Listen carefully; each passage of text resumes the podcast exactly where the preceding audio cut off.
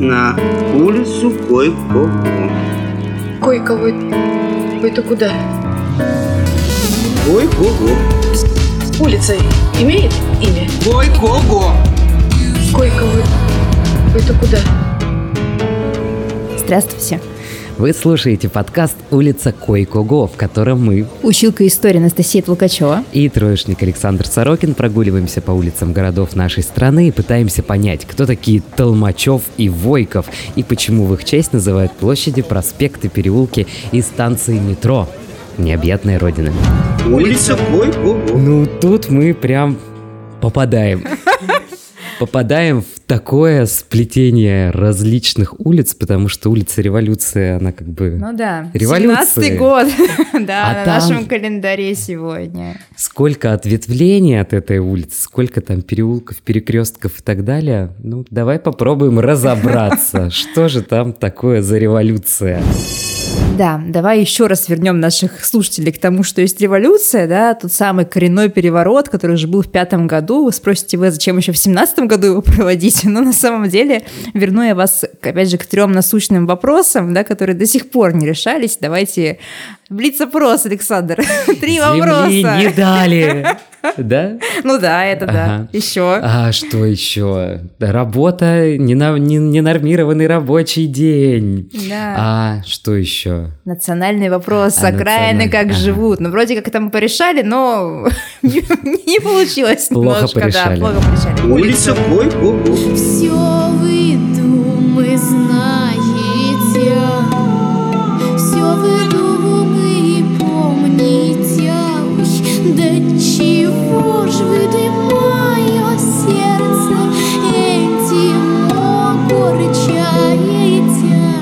Давайте начнем с того, что пятого года революции все-таки была такая ну, знаменитая и хорошая, тем самым Госдума создана, партии созданы, все вроде как бы хорошо.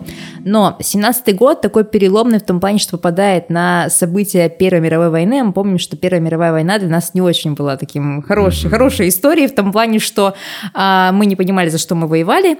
Второе, неудачные действия армии, и тут появляются большевики, наши любимые, которые хотят быстренько да, прекратить войну. В общем, все это срастается в единую точку и понимание того, что нужно что-то менять в стране, не только менять э, повестку вопросов, а нужно менять власть.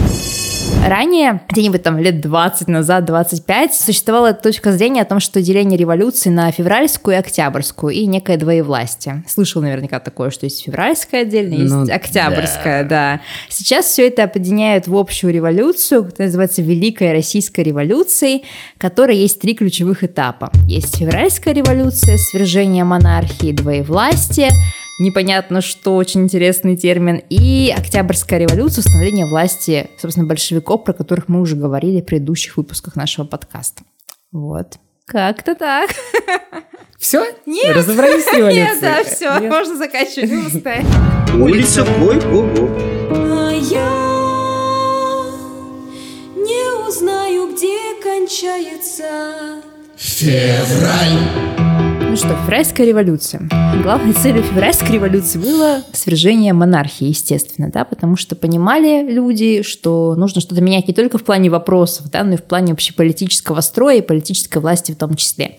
И поэтому 18 февраля 17 года начинается забастовка на Путиловском заводе, которая потом приводит к такому огромному масштабу, все подхватывают это явление, это как волна прокатывается по всей стране, и 25 февраля вырастает всеобщую политическую стачку в Петрограде, после которой 26 февраля Николай II объявляет о том, что распускает Государственную Думу, да, собирали-собирали и раз распустили.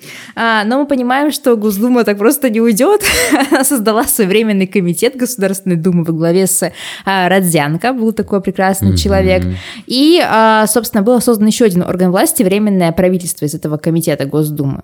Вот временное правительство, вот это, это кто вообще такие? то это, по сути, та интеллигенция, которая у нас заседала в Государственной Думе, по факту.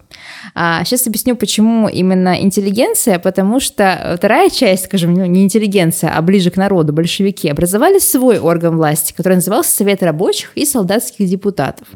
А возникает вопрос, почему рабочие и солдаты стали вместе? Потому что в какой-то момент времени на сторону рабочих перешли солдаты. Ну, то есть они поняли их положение, то есть все вместе объединились, и получилось, что Совет рабочих и солдатских депутатов. И потом отсюда возникает ситуация двоевластия, когда у нас вроде в стране и депутаты рабочие, солдатские, с другой стороны, временное правительство. То есть непонятно, кто вообще правит страной. То есть некая такая ситуация анархии, она ну, присутствует условно. Вот. И, собственно, 2 марта Николай II подписывает отречение от престола. Он отрекается в пользу сына Алексея, который был болен, к сожалению, гемофилией. Ну и потом, собственно, в пользу Михаила Александровича, да, собственно, брата, который потом отрекся сам в пользу другого органа власти под названием Учредительное собрание. То есть, по А сути, это кто такие? это конституционный орган власти в нашей стране. Вот, по сути, некое такое замещение Госдумы. Но, как ты понимаешь, все смешалось в этой прекрасной пол- стране. Там, Вот получается, 18 троевластие ну, было. по факту, как бы да. Но, в общем, это очень сложный период в нашей стране. И как бы, как бы мы так вот об этом живо не говорили, но очень много людей было подавлено этим состоянием, потому что потом ситуация гражданской войны покажет все. То есть семьи разделятся на белых и красных, и семьи будут друг друга там ненавидеть, э, воевать друг против друга. Но об этом в следующем этом, выпуске. Улица Гой-Го-Го. Так, первый этап свержения монархии случился, февральская революция закончилась, переходим к двоевластию. А в каждом человеке есть два танцора, правый и левый. Один танцор правый, другой левый. Два легких танцора, два легких. Два органа власти, которые не давали друг другу покоя, временное правительство, всякие. Бывшие депутаты Госдумы. Да, да, и Совет рабочих и солдатских депутатов, то есть Большевики. Замечательно. И, собственно, в этот период времени прекрасный наш лидер большевиков, как его звали? А, э, э, э, Столыпин? А кто? Ленин. Ленин. А, Ленин. Вот он приехал. Да, да, я хочу к этому подвести. А, К тому, что он приехал из Финляндии, да, очень тайно. И в начале октября 17 года собирает такое небольшое собранице, собранице Центрального комитета, э, твоей любимой прекрасной заколдованной аббревиатуры РСДРПБ. да, 10 октября 17 года и решает вопрос об организации вооруженного восстания в Петрограде.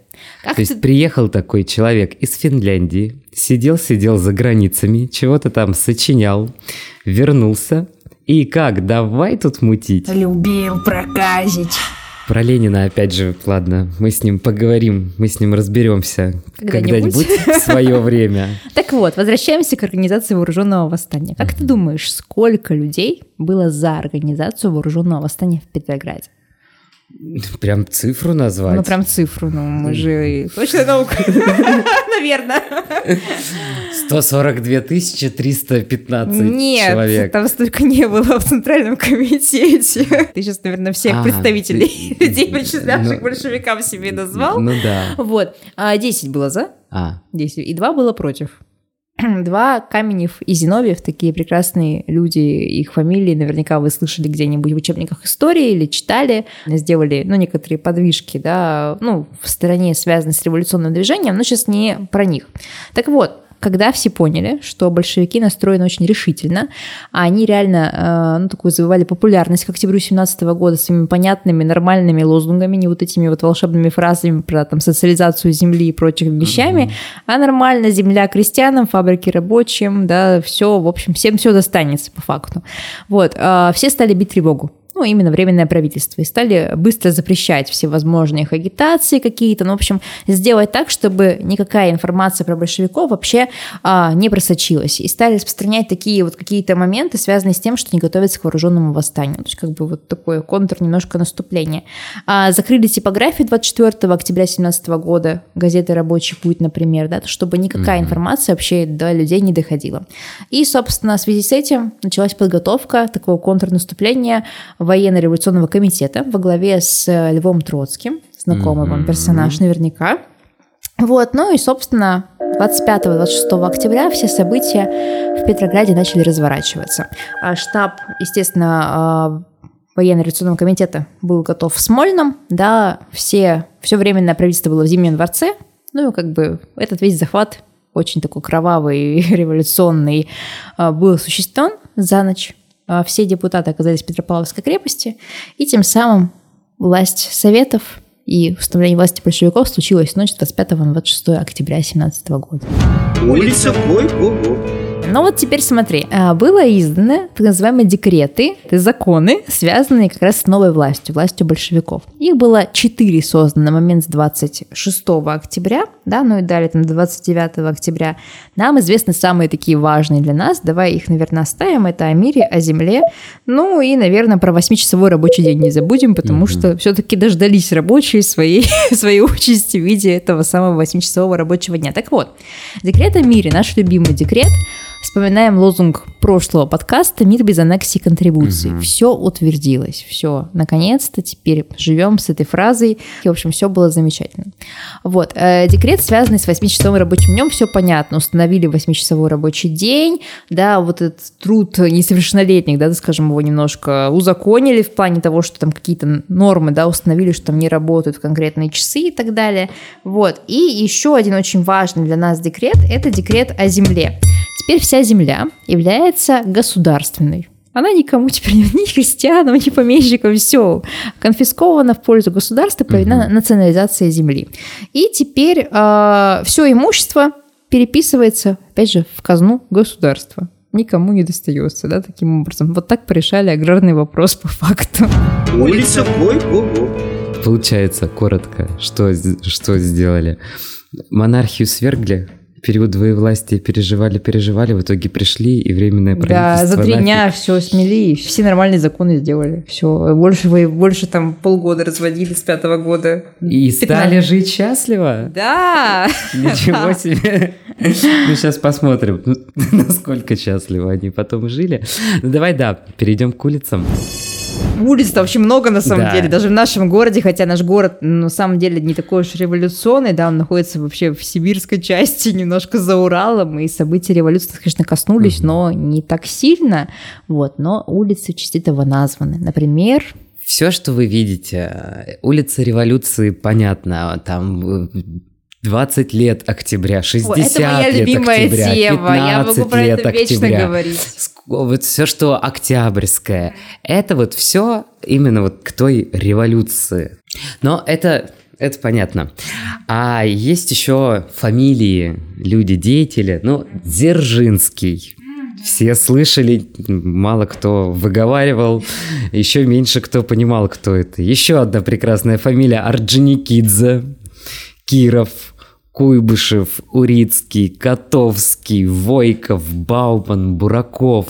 Все если ты это... посмотришь, почти весь центр назван, да, в честь революционных, да, А, деятелей. Но опять же, видишь, тут а, это мы говорим про масштабных Да. деятелей, скажем так, по- которые по всей А стране. еще свои. А еще есть, да, свои Да. локальные, вот про них тоже хочу сказать. Николай Гурьевич Толмачев, но он, он не локальный, он все-таки это там в Павловске, в Перми, в Екатеринбурге, в Ростове-на-Дону, в Смоленске, в честь него названы улицы даже в Казахстане и, в и где-то Мне еще. стало да. интересно аэропорт Толмачева.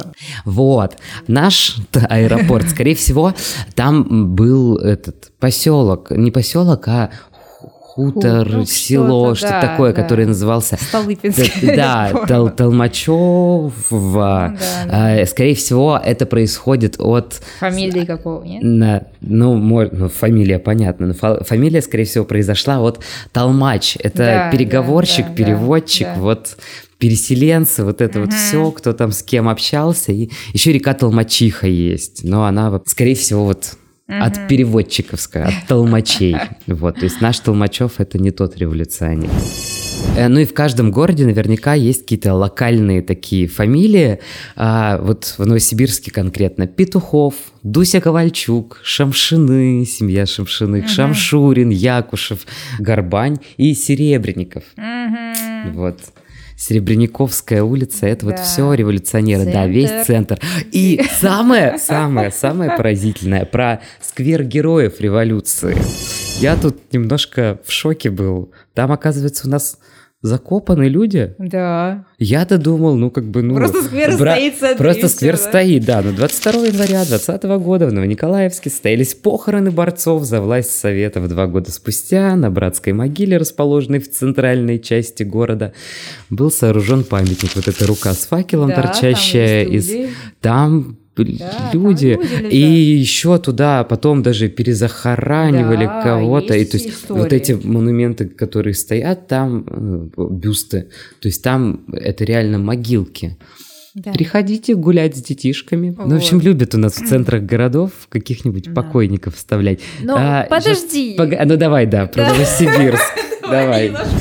Есть еще одна улица, не знаю, знаешь ли ты 9 ноября такую улицу? Ну, я, мы с тобой обсуждали, поэтому я Э, знаю, да. но расскажи нашим А, слушателям. я на самом деле знала только потому, что живу на этой улице и жила раньше на этой улице. Так вот, а какой в ней смысл? 9 ноября наш город пришло известие о том, что революция случилась в Петрограде. Принес это известие тот самый Якушев, про которого уже Саша упоминал, да, А, вот, и, собственно, 9 ноября в Октябрьском районе в 19-й школе, и такая школа, рядом с э, речным вокзалом метро объявили о том, что революция свершилась, вот, и рядышком улицу со школы называли улица 9 ноября. Она очень короткая, но такая весомая, знаковая в плане революционных событий. В каких-то городах тоже еще есть что-то связанное с датами. Я вот сейчас не вспомню, мне попадалось, но я потерял. Но Может, скорее что-то всего. про 7 ноября, возможно, А, да, перевод. и не, и еще какие-то. Ну, то есть, вот если вы видите в названиях Что-то про цифру, октябрь. да, что-то но не про обязательно, окт- ну да, и что-то с цифрами, то скорее всего это вот, ну, кроме 8 марта.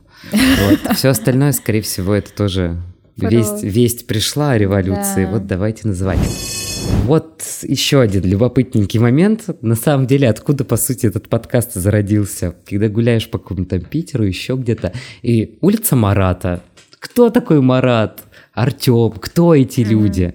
А вот они тоже, оказывается, револю- революционеры. Ну да. Но вот если Артем, это он, псевдоним его, на самом деле его звали как?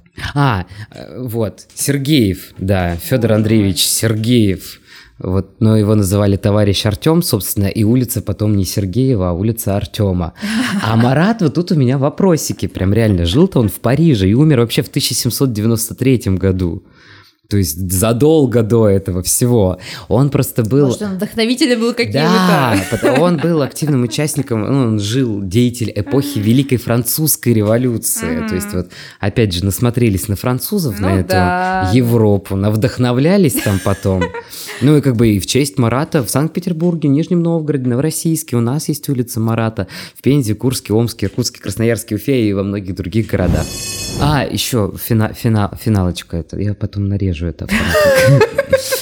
А, вот там в 16-м, в 18 году, когда, ну вот вокруг столетия революции, а, было много разговоров о том, чтобы переименовать вот эти улицы, вернуть им какие-то более исторические названия. Мне то есть, кажется, каждый раз есть разговор о том, что вернуть какой-то исторический отклик, там, не знаю. Но мне кажется, часто решается вопросом, бывшая улица такая-то, да, как бы Ну да. табличкой. Вот, тогда, безусловно, это, возможно, было как-то важно, вернуть исторический контекст, но вспоминаем юбилеи, и потом это опять возвращается на круги своя. То Но есть, там бы- больше говорят о том, что, вот, допустим, всякие урицкие, их после пересмотра всяких дел, Ну. их начинают называть там убийцами, террористами и так далее. Ну, то есть переоценка взглядов на все это в Перми, в Воронеже. Очень много было Это знаешь, вопросов. как о том, затратно чтобы- будет. Да понятно, но как бы... В общем, некоторые улицы хотят отобрать у них революционные имена. Есть такие разговорчики, но как бы Время дальше покажет. разговорчиков дело не заходит.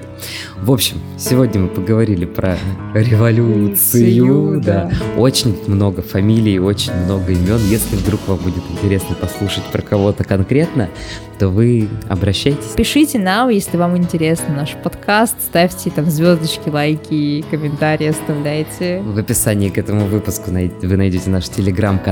Там можно оставлять комментарии, задавать вопросики. До встречи на улице Койкугу.